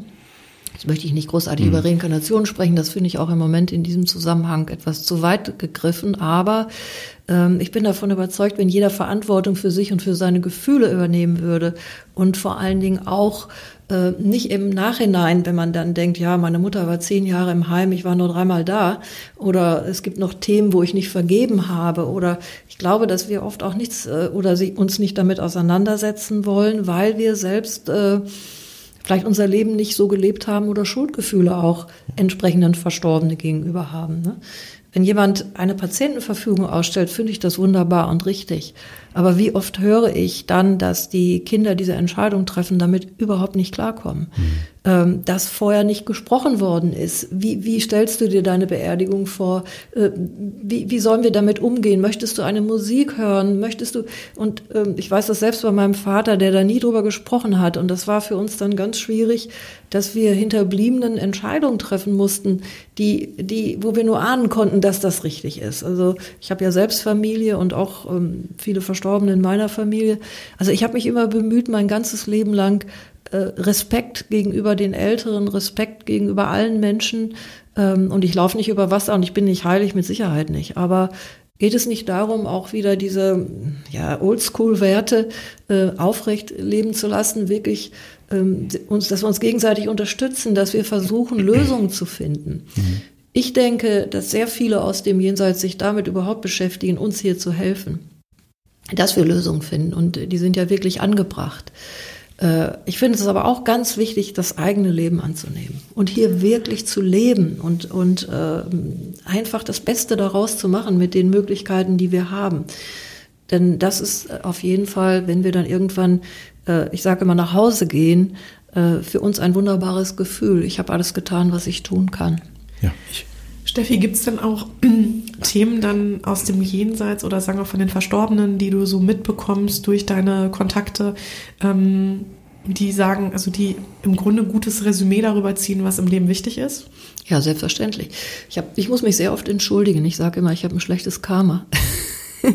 also es kommen ganz viele aus dem Jenseits und entschuldigen sich für ihr Verhalten, für ihre Lieblosigkeit, für, für, für Dinge, die sie äh, nicht gut gemacht haben, wo sie, und dann weiß ich auch, dass wenn wir im Jenseits sind, wir haben Chancen daran zu arbeiten oder das zu verstehen und äh, oft sind wir sehr verstrickt auch in Familiensystemen. Aber ich denke immer, sie kommen eigentlich, um uns einen Hinweis zu geben. Es geht, für sie ist das Leben gelaufen. So wie sie sich verhalten haben, so war's. Sie können das vielleicht bereuen oder sie können versuchen, in ihrer Welt äh, das zu verarbeiten. Aber es ist oft ein Hinweis, äh, dass wir darüber nachdenken sollen, äh, wenn man sich über eine Kleinigkeit streitet in der Familie und das hat dann die Folge, dass man 30 Jahre die Eltern nicht mehr sieht. Das ist eine hohe Verantwortung, die wir da tragen. Und ich bin überzeugt, und das höre ich immer wieder, dass das äh, im Jenseits sehr bedauert wird. Dann geht es oft einfach darum zu sagen, mir geht's gut und ich liebe dich. Dann geht es darum, dass sie sagen, du, ich weiß, dass du im Moment Probleme hast. Meine Seele nimmt wahr, dass es dir nicht gut geht. Wie kann ich dir helfen? Und das heißt aber nicht, dass sie uns im Jenseits sagen, wie wir unser Leben leben sollten. Nein, sie geben uns Hinweise, sie geben uns Kraft, sie geben uns vielleicht Zuversicht. Aber das Leben selbst hier, das müssen wir annehmen. Wir sollen Verantwortung für unsere Gefühle übernehmen und versuchen, und da bin ich sehr bodenständig, äh, unser Leben so zu gestalten, dass wir noch in den Spiegel schauen können. Mhm. Ich, ich, ich muss leider ein bisschen, wieder ein bisschen zurückrudern, weil das war mir noch wichtig. Ähm, du hattest ja gerade darüber, genau, diese Eigenverantwortung hast du ja auch angesprochen gerade und ich finde, das ist so ein Phänomen, was ich immer wieder wahrgenommen habe, finde ich, hier auf dieser Erde, dass wir eine, also es ist wie ein Geschenk, dass wir hier auf der Erde, wir können alle in einem Raum, hier in diesem Raum existieren, koexistieren, obwohl der eine an nichts glaubt, der nächste an äh, den Teufel, der nächste an Gott und was weiß ich, die ganzen verschiedenen Versionen.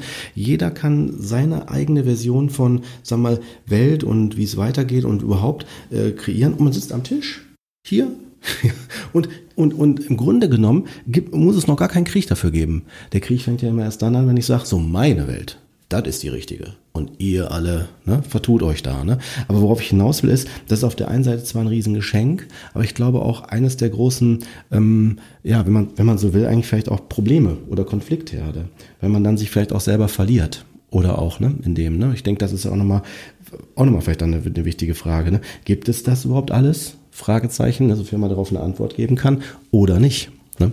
Gibt es was? Was meinst du? Ja, zum Beispiel gibt es Gott, gibt es sie nicht. So, ne? also nicht, dass wir jetzt hier direkt die Antwort direkt äh, sagen müssen, ne, wenn es nicht doch, geht. Hast du, hast du Gott schon gesehen? nee, aber gefühlt. Mhm. Gibt es also gibt es wirklich eine Instanz über allem? Oder, also, also ich habe mir das immer mit der, mit der Liebe erklärt. Gut, geht jetzt rein. Ja. Jetzt hier alles klar. Gut, natürlich ist ja. äh, die Liebe ist die stärkste Kraft im ganzen Universum. Ne? Die Liebe, Liebe kann Berge versetzen. Liebe verbindet uns. Äh, Liebe bringt Frieden. Liebe bringt all das, wonach, sich, wonach wir uns wahrscheinlich wirklich sehen. Aber ich kann einfach nur sagen, dass, äh, ähm, dass es, äh, wenn, wenn ich zum Beispiel meditiere, wenn ich in die Stille gehe, wenn ich mir selbst begegne, mhm dass ich da einen, einen Zugang auf einmal bekomme. Man spricht ja heute auch von der fünften Herzkammer, ähm, dass wir also in unserem Herzen eine, eine, eine Kammer haben, einen kleinen Ort, der ist vier Millimeter groß, wo sogar Kardiologen sehr vorsichtig sind, wenn sie eine Herzoperation haben, weil sie nennen es Hotspot. Und man hat festgestellt, dass in dieser ganz kleinen Zelle 100 ähm, Grad Celsius herrschen und ähm, dass wir äh, einfach, dass das so viel Unerforschtes ist in uns. Und äh, wenn, wenn ich vielleicht von Gott spreche oder von der göttlichen Energie oder Schöpferkraft, es gibt so viele Namen oder Natur oder wie auch immer, weiß ich, dass wenn ich es schaffe, ähm, so ruhig zu sein, meine Gedanken so zu beruhigen, dass ich in einen Bewusstseinszustand äh, hineingleiten kann, der äh, einfach so wunderbar ist, wo ich in dieser Liebe bin, wo ich nichts mehr brauche, wo keine Fragen sind, wo, wo keine Bedürfnisse mehr sind. Und wenn, wenn wir von Gott sprechen, würde ich sagen, dass es ein Zustand ist, äh, den wir im Menschen erreichen können, wenn wir uns auf den Weg machen. Und das Interessante mhm. ist, wenn man, wenn man das tut, wenn man sich in sich selbst zurückzieht und wenn man es schafft, vielleicht durch autogenes Training oder Yoga, ich weiß nicht, ähm, in diese, in dieses Bewusst bewusste Gefühl, das ist ein allumfassendes Gefühl, hineinzukommen, dass man auf einmal merkt, dass sich im Außen Dinge regeln können. Und es heißt so schön, das Königreich Gottes ist in dir. Das heißt es im Christentum. Da gibt es die Buddhisten, die, es gibt so viele Worte dafür oder Hinweise darauf. Und es bedeutet wirklich für mich, dieser zurück, äh, äh, sich zurückzuziehen in meine eigene innere Welt, um einfach Ruhe zu haben, Frieden zu haben, Kraft zu schöpfen. Und äh, im Außen synchronisiert sich alles. Mhm. Ich merke das in meinem Leben immer mehr. Mit weniger Energie kann ich mehr erreichen. Und äh, ich bin mit Sicherheit Multitasking. Ich habe so viele Dinge, die ich zu tun habe und die ich auch schaffe. Und ich weiß, die Kraft kommt einfach von innen. Und äh, ich kann einfach nur, wenn du mich fragst, wer ist Gott? Ähm, für mich ist Gott einfach dieser, dieser Zustand, diese Liebe, dieses Aufgehobensein, keine Frage mehr zu stellen, einfach nur zu sein. Ähm, wenn, wenn, aber das kann man bestimmt, es gibt hm. bestimmt viele Menschen, die jetzt sagen, das kenne ich auch, das habe ich schon erlebt oder ich weiß es, dass es da so etwas gibt. Auch Gott kann ich nur wirklich erfahren, wenn ich mich auf den Weg mache. Auch Gott kann ich nur, oder die Engel, oder ne, der Holbe hat mal gesagt, der Rainer Holbe, der war ja früher sehr bekannt im Fernsehen. Hm. Ich weiß nicht, ob er noch lebt oder schon verstorben ist. Der hat ganz klar damals gesagt, er wurde sehr angegriffen zu der Zeit, wo man noch nicht so bereit war, sich mit dem Thema auseinanderzusetzen. Der hat gesagt, glaube ich an Engel, sehe ich Engel. Glaube ich an Gott, erfahre ich Gott. Das ist, und, und es ist ein Weg. Na, es ist, äh, deshalb fällt es mir so schwer, mich religiös in irgendeine ja. Richtung zu bewegen, weil ähm, für mich, und das tut mir jetzt leid, wenn ich jemand zu nahe trete, aber es gibt so viele Religionen, wo man sich gegenseitig umbringt im Namen Gottes. Das kann doch nicht oh ja. Gott der Liebe sein. Ich frage mich mittlerweile, ähm, wo, wo, wo das alles hinführt. Ne? Wenn, wenn, wenn es die Möglichkeit gibt, Gott ist ja überall. Ich kann in eine Kirche gehen oder auf die Spitze eines Berges oder ich kann mich an einen Fluss setzen. Gott ist ja überall für mich. Dieses Gefühl, wenn ich andocke, wenn ich mich da hinein bewege. Äh, und insofern kann ich ja nur von meinen eigenen Erfahrungen mhm. sprechen oder so, wie ich es sehe. Äh, aber ich muss nicht in eine Kirche gehen. Ja. Und ist das der Mann mit dem Bart? Wenn ich ihn so sehen will, dann wird er ja, sich ne? wahrscheinlich so zeigen. Ja, Aber es ist ja, äh, wir haben ja, wir sprechen ja von, von Gott und Göttin und, und so. Genau. Ich wollte sagen, wer sagt äh, denn, dass es ein Mann ist? Genau. Ja, ich habe das so gelernt. Mhm, genau. Nein, aber es hat ja, ich, ich, ich glaube, viele würden mich jetzt verstehen, die, mhm. äh, die, äh, die sich auf den Weg gemacht haben. Mhm. Mhm aber insofern ähm, ist es, ist, für mich ist es auf jeden Fall mein Leben und äh, ich bin ja schon lange auf dieser Reise und ich weiß, äh, egal was passiert, das habe ich in mir. Äh, ob ich jetzt hier ja. bin oder ob ich im Sterbeprozess bin oder ob ich irgendwann gehe, das kann mir keiner nehmen. Erlösung kommt von innen, nicht von außen und muss erworben werden. Und es gibt so ein wunderbares Gedicht von einem jenseitigen Dichter Ephides, äh, was ich nur empfehlen kann, kann man bestimmt auch im Internet recherchieren. Äh, das ist also, es gibt ja auch viele Musiker oder wenn wir von Goethe sprechen oder von, von Beethoven oder Wagner, äh, Mozart, die im Kindesalter schon unglaubliche mhm. Musik äh, in diese Welt gebracht haben. Ja, wo kommt sie denn her? Mhm. Äh, wo, genau. Wodurch sind sie inspiriert worden? Ähm, schauen wir uns Goethe an, Schiller, ähm, äh, fallen so viele ein, Heine, ähm, Poesie, wo, wo kommt sie her? Was wäre die Welt ohne Kunst, ohne Poesie? Was wäre die, was wäre diese Welt ohne, ohne die, ohne Schauspieler, mhm. ohne äh, Therapeuten, ohne Sozialarbeiter, ohne die Menschen, die sich dafür interessieren, andere äh, zu inspirieren. Aber wo kommt die Inspiration her? Was denkt mich? Ich denke, es kommt immer darauf an, worauf ich mich im Leben fokussiere. Hm. und in der Realität lebe ich. Und wenn ich mir vorstelle, dass wir äh, die Möglichkeit haben zu kreieren, wir wissen heute durch dieses Buch von der Moore, Barbara Moore, die leider verstorben ist, ähm, Bestellung im Universum, das war eine Zeit lang der Hit. Ähm, wo man festgestellt hat, wenn ich mich auf etwas äh, konzentriere, eine Wunschliste schreibe, dann kann ich das in mein Leben ziehen. Ähm, aber so ist es, äh, dass wir, wir haben, wir sind eigentlich Schöpfer. Wir mhm. haben in diesem Leben oder Schöpferin. Wir haben in diesem Leben die Möglichkeit, unser eigenes Bewusstsein, unser eigenes Leben zu kreieren. Aber es ist ein langer Weg dahin. Äh, hat mit Vergebung zu tun, hat mit äh, Selbstreflexion zu tun, hat mit so vielen Dingen zu tun. Aber das Leben ist wunderbar und ich liebe das Leben mit jeder Phase meines Seins. Aber ich weiß, dass ich das Leben da drüben auch lieben werde und dass es vielleicht leichter wird und dass ich jetzt das vorbereite, dieses Leben, auf, in das ich hineingehe. Mhm. Und das befreit mich. Und die Kritiker, die sagen, das gibt es alles nicht, wunderbar, verstehe ich hundertprozentig. Aber die Menschen, die daran glauben oder Kontakt hatten, sie leben leichter. 80 Prozent unserer Angst ist Existenzangst. Und wenn es so sein sollte, dass ich nicht recht habe, davon gehe ich nicht aus, denn ich weiß, dass ich recht habe für mich, weil ich daran glaube, dass es so ist oder dass ich weiß, dass es so ist, werden feststellen, äh, dass sie sich die ganze Zeit belastet haben, Sorgen gehabt haben, nicht loslassen konnten und äh, unterbewusst äh, einfach eine Einschränkung, eine Einschränkung erlebt haben und vielleicht dadurch nicht wirklich ihr Potenzial haben leben können. Aber das ist meine eigene persönliche Meinung. Ich weiß nicht, ob Wissenschaftler mir dazu stimmen mhm. werden. Da möchte ich gerne noch mal eine Sache zu ergänzen oder mal dich auch fragen, Steffi. Jetzt gibt es ja vielleicht Hörer, die sagen, Mensch, ja, hört sich ja alles total toll an, aber mein Leben ist unfassbar schwer.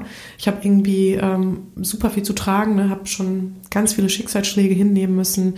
Ähm, was rätst du solchen Menschen, Steffi?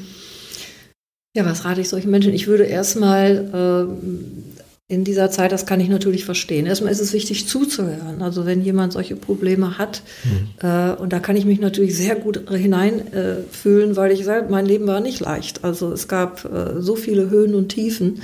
Äh, und ich äh, habe für mich einfach ähm, den Weg gefunden, um Hilfe zu bitten. Und nicht nur um Hilfe zu bitten jetzt, was, was ich, Freunde oder Therapeuten oder wen auch immer, aber für mich war ein Zeitpunkt, wo ich wusste, ich kann nicht mehr weiter, egal welche Entscheidung ich treffe. Mein Schicksal ist so schwer, ich kann nicht mehr. Ich, ich bin wirklich an einem Punkt, wo ich äh, vielleicht sogar Gedanken habe, dieses Leben zu verlassen, weil es einfach so schwer ist.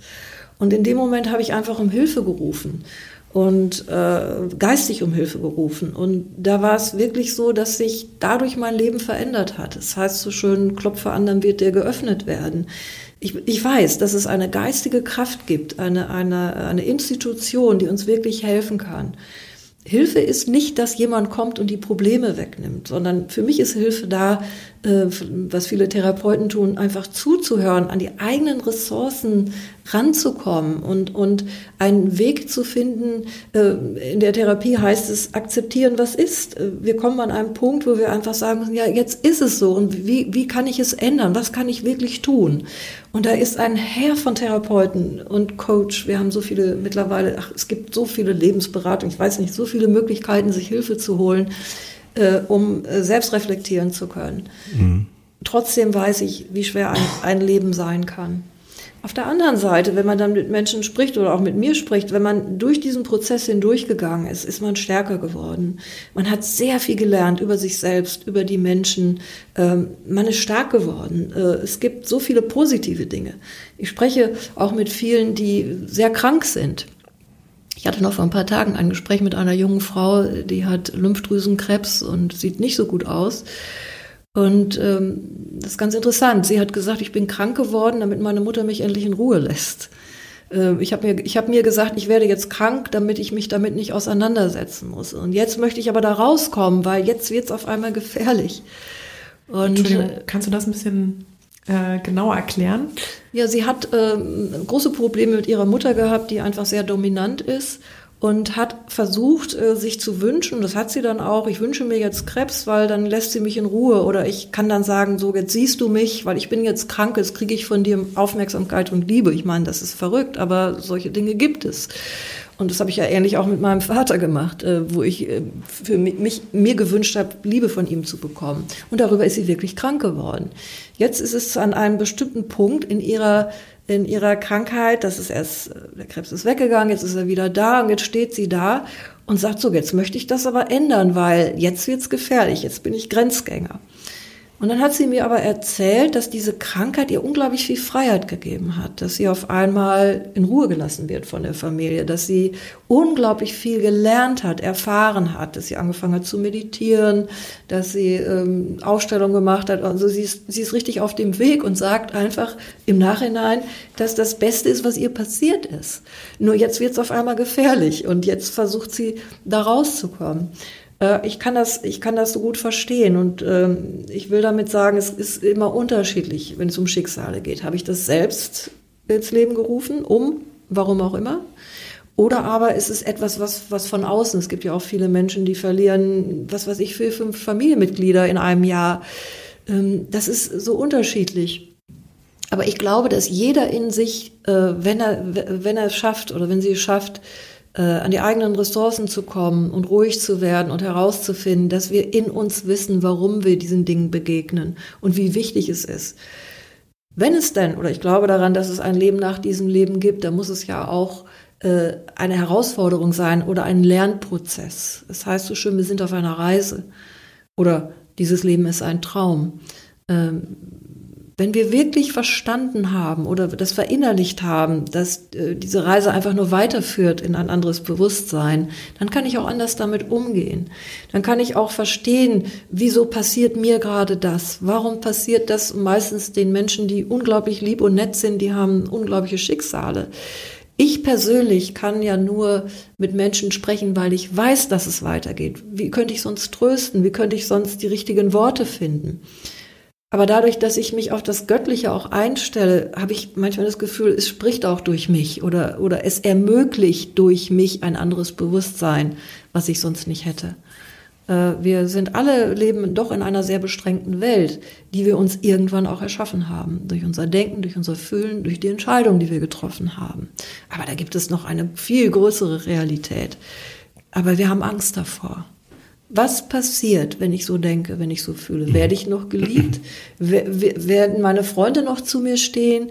Äh, und da haben wir alle Angst davor, nicht geliebt zu werden. Und wir werden, äh, Kinder tun alles dafür, um zu hören, wie sehr sie geliebt werden. Und so ähnlich sind wir auch. Und deshalb ist es so wichtig, frei zu werden von den Vorstellungen anderer, äh, nicht mehr manipuliert, also nicht mehr manipuliert zu werden, aber die Manipulation geht oft von uns aus, weil wir einfach geliebt werden wollen und mhm. so weiter. Also Selbstliebe ist ganz wichtig.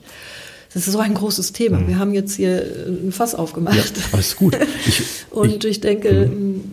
dass es vielleicht interessant ist, ja meine Version zu hören. Ja, ich finde spannend, äh, weil ich, da schließt sich mir sofort die Frage an, ist das mit einer der Gründe, warum vielleicht der eine oder andere auch sagt, ich traue mich nicht, äh, sagen wir mal, zu so einem Kontakt zu gehen, weil ich vielleicht da was erfahre, was mir vielleicht irgendwie, wo ich vielleicht ähm, Angst vor habe, vor, der, vor, der, vor, der, vor äh, einer bestimmten Antwort. Ne? So könnte ich mir auch vorstellen. Na gut, also ähm, es ist ja so, dass grundsätzlich, ähm, so wie ich arbeite, ähm, wird die Privatsphäre gewahrt.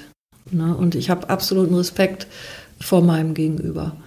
Und wenn jemand zum Beispiel, es gibt Leute, die kommen, sie können mir alles sagen, sagen Sie mir alles, ich habe kein Problem, Sie können mir sagen, wann ich sterbe und so. Und ich kann nicht sagen, wann jemand stirbt. Äh, ich habe, als ich angefangen habe zu arbeiten, wirklich gesagt, ich möchte den Tod nicht sehen, ne? obwohl ich die ganze Zeit mit dem Tod zu tun habe. Aber ich möchte ähm, einfach frei sein. Äh, und, und das sagen können, natürlich teilweise gefiltert, weil auch wenn ich das Gefühl habe, letztendlich entscheide ich, welche Informationen ich weitergebe. Und ähm, es gibt natürlich auch Verstorbene, die Schimpfworte benutzen oder ähm, wir haben heute sehr viele Verstorbene, sind von oben bis unten tätowiert und sie haben Piercings und das gab es also vor 30, 40 Jahren noch nicht und das ist alles wunderbar. Und ähm, es gibt Menschen, die haben sehr viel Alkohol getrunken und äh, es gibt Menschen, die haben Drogen genommen, sie haben in ihrer eigenen Welt gelebt. Und ich versuche einfach respektvoll mit jedem umzugehen, auch mit, der, mit den Seelen, die sich aus dem Jenseits melden und versuche, ähm, und das ist ganz wichtig, die Form zu wahren, also moralisch integer zu sein. Und ich denke, das gelingt mir auch. Mhm, ja. Und die Angst, natürlich hat jeder Angst davor. Mhm. Äh, auch meine Geschwister haben Angst davor, dass ich irgendetwas sehe oder sage. Aber das tue ich nicht. Also ich bin, äh, äh, es ist ja so, wenn man auch zu einem Therapeuten oder Therapeutin geht, es ist eine klare Absprache, es ist, es ist praktisch ein Vertrag, ein, ein Übereinkommen.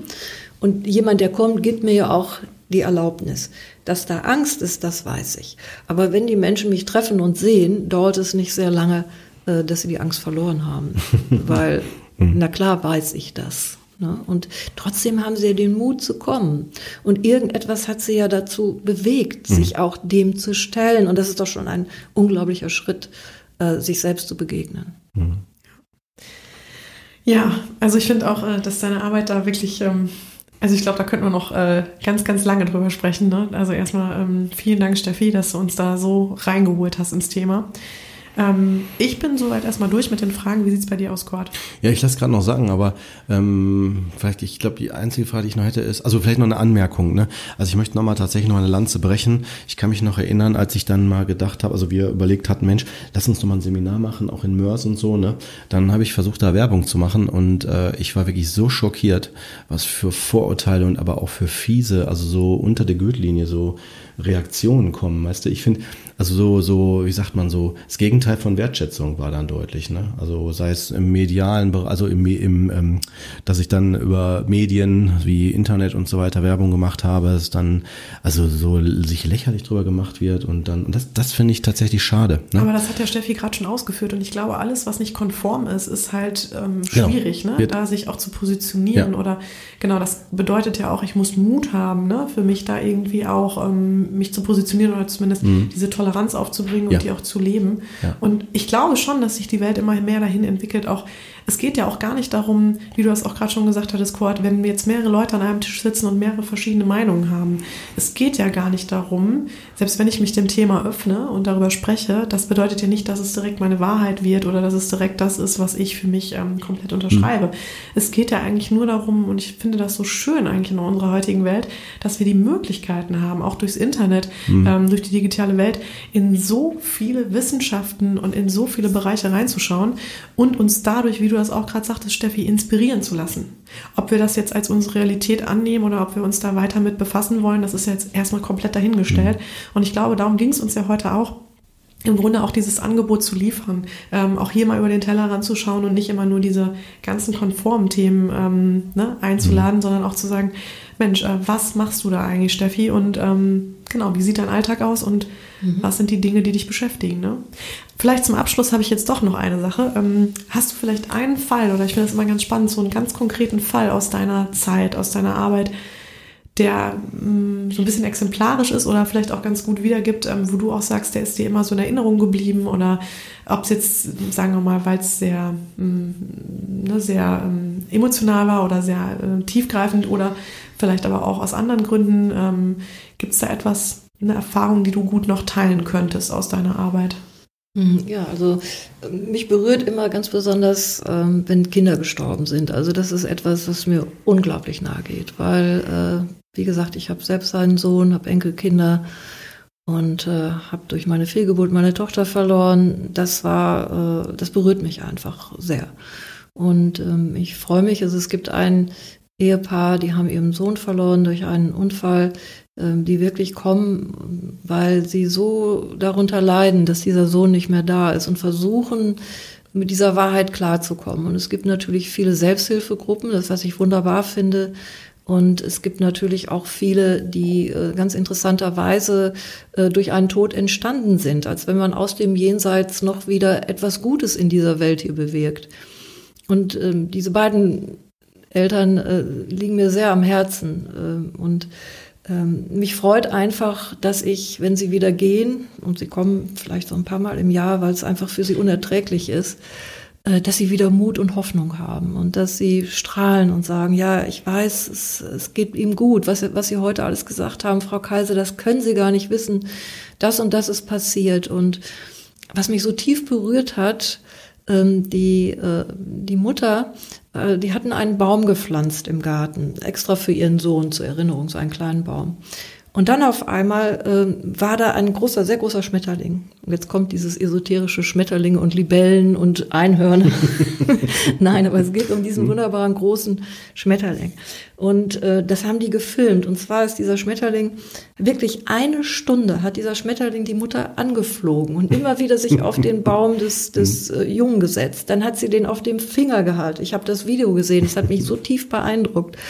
Und sie sagt, unser Sohn ist wirklich da. Das kann gar nicht sein. Also wenn ich das Video nicht gesehen hätte, ich würde es nicht glauben.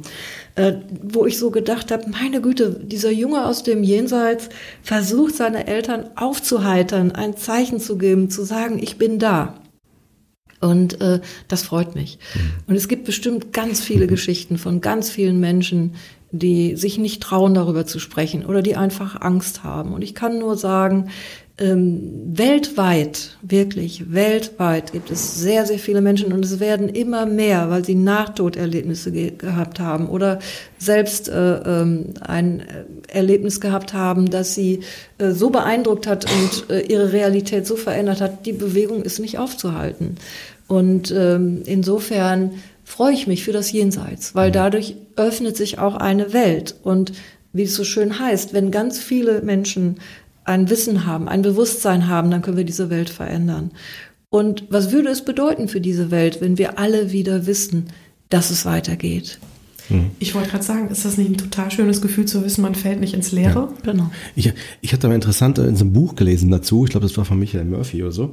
Ähm, da war so ein Vortrag, steht in dem Buch so drin, nach dem Vortrag so eine, so, so, eine ältere Frau dann ist dort hingegangen und hat dann gefragt, hören Sie mal, Sie erzählen immer so viel von Jenseits und Leben am Tod und so weiter. Warum kann ich die denn nicht sehen?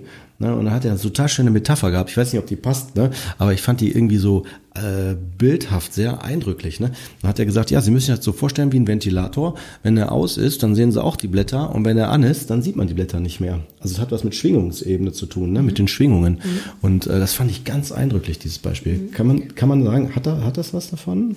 Das ist also, also, also um damit zu sagen, es ist überall eine Verbindung da, aber die ist uns einfach so im Äußerlichen, wir sind ja sehr von diesem Materiellen, also von diesem, was man sehen, greifen und so weiter, ne, von diesem sind wir ja sehr, sehr dominiert. Ne, aber dennoch können wir ja Dinge auch erspüren, erfühlen. Ne. Ich kann die Sonne sehen, ich sehe die Pflanzen und spüre und fühle was. Oder beim Essen. Ich glaube, das ist für viele auch schnell klar. Wenn ich was esse, schmeckt das eine viel intensiver vielleicht für mich als das andere. Ne? Ich meine, und, und jetzt nochmal, um zur Schwingungs äh, da zurückzukommen, wenn ich das sehe, also der Ventilator ist aus, sehe ich ja diese Blätter, also diese, diese, die sich so drehen. Bedeutet das, es braucht die Ruhe, damit ich die Blätter sehen kann? Nee, es bedeutet nur, dass ich mich auf einer anderen Schwingungsebene bewege. Also ich stehe, während die Blätter, wenn die sich ganz schnell drehen, einfach nicht mehr so von meinem Auge direkt so erfasst werden können. Also es wird zu schnell für mich. Also es ist eine ist andere. was ist die, ähm, wie könnte ich das für mich adaptieren, meine ich, Kurt? Oder Steffi, kannst du da was zu sagen? Ich für mich war es jetzt einleuchtend genug. Ich weiß, kannst du bist jetzt nicht. Was ich vorher schon gesagt habe. Also wenn, wenn ich mich auf etwas fokussiere, also mhm. wenn ich ein bestimmtes Studium habe oder äh, wenn ich äh, ein bestimmtes Interesse habe, dann ist meine Welt, mein Fokus ja wirklich auf diese Welt gerichtet. Und mein ganzes Leben kann sich dadurch verändern, ne? durch ein Hobby oder Internet oder wie auch immer. Also es ist der Fokuspunkt. Fokussiere ich mich auf etwas, lasse ich mich darauf ein, äh, dann ist es ein eigenes Erleben und das ist nicht übertragbar. Also jeder oder der, der sich auf den Weg macht, es zu verstehen, der wird auch die Chance haben, da etwas zu erleben. Ist auch immer die Frage, die Motivation. Warum mache ich das? Nur um neugierig zu sein? Oder mache ich das wirklich, um die Nähe zu spüren? Die Tatsache, dass wenn ich jemanden verloren habe und ich mache eine Kerze an und mache vielleicht Musik an und ich komme zur Ruhe und ich erlaube überhaupt, wer kommt denn heute noch so zur Ruhe? Wer setzt sich noch hin? Wer nimmt sich die Zeit? Ich habe mir die Zeit genommen über, ich weiß nicht wie viele Jahrzehnte. Dadurch habe ich auch Zugang dazu es hat, es geht nicht nur einmal, ich möchte gerne was darüber wissen, sondern es ist ein Weg. Es ist ein, ein ganz bewusster, zielgerichteter Weg, wenn ich das Interesse habe, darüber etwas zu erfahren. Wie auf, in allen Gebieten. Ne, es ist, es ist einfach so. Vielleicht, ist es aber auch, äh, merke ich gerade, auch nochmal, ich mich in die Frage mal hinein rein, rein, weiter rein begebe. Ich finde, das ist auch so, mein, zumindest ist es meine Erklärung davon. Ne? Ich bin über der Meinung, es gibt vielleicht auch bestimmte Dinge, die können wir einfach gar nicht erklären mit dem, was wir haben. Also da geht es, glaube ich, eher um dieses persönliche Fühlen, Spüren und dass man sich drauf, wie du sagst, das immer so schön, finde ich, drauf einlässt. Weil ähm, es bleibt eine persönliche, individuelle Erfahrung. Ne? Genau. So kann man es vielleicht auch nochmal ja, sagen. Ja. Weil wenn man es immer versucht zu begreifen, zu begreifen mhm. und zu äh, mit dem, was man hat an Werkzeug in unserem Verstand, in unseren Gedanken, äh, ähm, eröffnet das sicherlich auch, also kann es auch in die Tiefe gehen, aber es kann dadurch auch, können auch andere Türen wieder eher verschlossen werden. Ne? So kann man ja, vielleicht auch noch Über das Herz. Ne? Wir genau. haben ja auch festgestellt, dass mhm. eigentlich im Herzen auch ein Gehirn ist. Ne? Und es geht nicht nur um, um unsere beiden Gehirnhälften, also auch die Wissenschaft geht ja immer weiter und lernt und wir lernen. Es ist mhm. eben nur schade, für mich finde ich es sehr schade und da muss ich jetzt Rupert Sheldrake äh, erwähnen, der über die morphogenetischen Felder äh, ein Wissenschaftler in England, in Cambridge, äh, der mittlerweile äh, in Amerika lebt, hat sehr viele Bücher geschrieben, ist Biologe, lehrt, glaube ich, sogar noch in, in, in oder lebt jetzt oder lehrt in London, ich weiß es nicht, hat sehr viele Bücher darüber geschrieben und sagt auch ganz klar, die Wissenschaft muss sich verändern, ihren Fokus verändern, halten sich noch an viele Dinge, die schon längst überholt sind. So wie unsere Technik auch heute auf einem ganz anderen Stand ist. Wenn wir überlegen, vor 30, 40, 40, 50 Jahren. Was ist da passiert? Es ist eine Revolution. Und so, warum äh, halten wir noch an so vielen alten Dingen fest? Aus Angst äh, oder warum machen wir uns nicht auf dem Weg, es zu erforschen und für uns zu erfahren, ohne die Angst? Natürlich äh, ist es schon wichtig, dass man jemanden hat, der sich damit auskennt und man sollte auch nicht anfangen, äh, einfach äh, ähm, mit einer, sagen wir mal, keiner klaren Motivation, sich daran zu begeben. Ne? Also ich, ich, ich spreche immer ein Gebet oder für mich ist das wichtig, eine gute Einstimmung zu haben. Das ist etwas anderes. Ich würde auch nicht jedem raten, jetzt anzufangen, mit dem Jenseits herum zu experimentieren. ähm, aber so wie man auch nicht anfangen sollte, ein Skalpell in die Hand zu nehmen, wenn man oh ja. äh, kein ja. Chirurg ist oder nee, nee. keine Chirurgin. Ja. Also das ist genauso. Es ist natürlich auch, hat viel mit Wissen und Lernen und äh, einer gewissen Philosophie zu tun, ja. Aber ähm, also ich denke ganz einfach, ich konnte nicht darauf warten, bis die Welt soweit ist. Und ich werde wahrscheinlich, ich weiß nicht, in 20, 30 Jahren nicht mehr hier sein. Aber was ich vielleicht für mich erreicht habe, und darüber bin ich eigentlich ganz glücklich, ich habe einigen Menschen geholfen, ihr Schicksal besser zu tragen, mhm. Hoffnung zu haben, Trost zu haben. Und ich glaube, darum geht es. Ja. Äh, alles andere äh, mag so sein oder so sein. Ähm, aber die Verantwortung dafür zu tragen, für das, was ich gesagt oder was ich getan habe, das muss ich. Mhm. Und äh, für mich werde ich mir irgendwann begegnen und wir begegnen uns immer wieder und muss mir gegenüber Rechenschaft ablegen. Und äh, darum geht es. Äh, ich finde, jeder sollte so leben, wie er glaubt, dass es für sich richtig ist. Es ist nur eine Möglichkeit von vielen. Und äh, ich wünsche auf jeden Fall allen, die sich auf diese Reise machen und darüber etwas erfahren wollen, eine ganz glückliche Entdeckungsreise. Schöne Abschiedsworte, Abschlussworte. Will ich auch sagen. Ja, Abschied nicht, sondern Abschluss. Weil lass dir bitte Zeit, ne? Mit dem. Bleibt noch was hier. ich werde nur gebraucht. Ja, bitte. Ja, ich würde auch sagen, das finde ich ganz toll. Hast du ganz toll nochmal auf den mhm. Punkt gebracht. Und ähm, ja, von meiner mhm. Seite ist wirklich auch nichts mehr dem hinzuzufügen. Nee, für heute nicht. Mhm. Ich freue mich wirklich sehr, Steffi. Erstmal vielen Dank für deine Einblicke oder für die Offenheit auch an der Stelle ähm, und ne, dass wir das jetzt im Grunde genommen der größeren Menge auch nochmal zugänglich machen können. Mhm. Und ähm, genau, vielen ja, herzlichen Dank. Vielen Dank. Sehr, sehr gerne. Hat mir viel Freude gemacht. Schön, uns auch. Ja, okay. Tschüss. Dann, tschüss. Tschüss.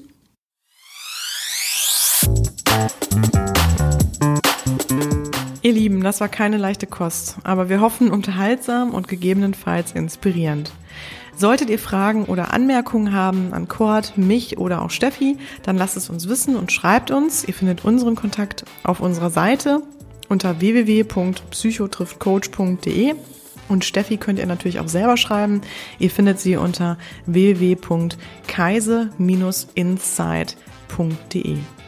Ansonsten wollen wir nochmal darauf hinweisen, dass ihr unsere Gäste mit Bild oder spannende Auktionen, wie zum Beispiel aktuell den Psychotrift Coach Adventskalender, auf unseren sozialen Kanälen bei Instagram, Facebook und Twitter findet. Lohnt sich auf jeden Fall mal reinzuschauen und folgt uns gern, da freuen wir uns natürlich.